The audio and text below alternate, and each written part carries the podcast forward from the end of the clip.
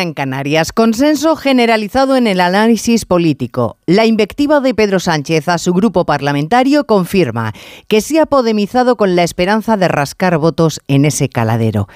Es cierto que ha adoptado las maneras del más rancio Pablo Iglesias, líder en excedencia de una fuerza en declive. Al presidente le da igual la certeza confirmada en la persona del líder de Podemos de que un político hostil conduce a la desaparición, porque Sánchez mismo, Sánchez mismo asume que sus posibilidades de repetir en Moncloa son pocas. Porque el problema no es el partido, ni que la gente no sepa votar, ni la ola de trumpismo. El problema es él mismo, lo reconoció ayer, y la desazón que produce en millones de votantes desde la extrema derecha hasta fieles al Partido Socialista que ya en su día le expulsaron. Entonces cogió el volante de un Peugeot para volver a Ferraz.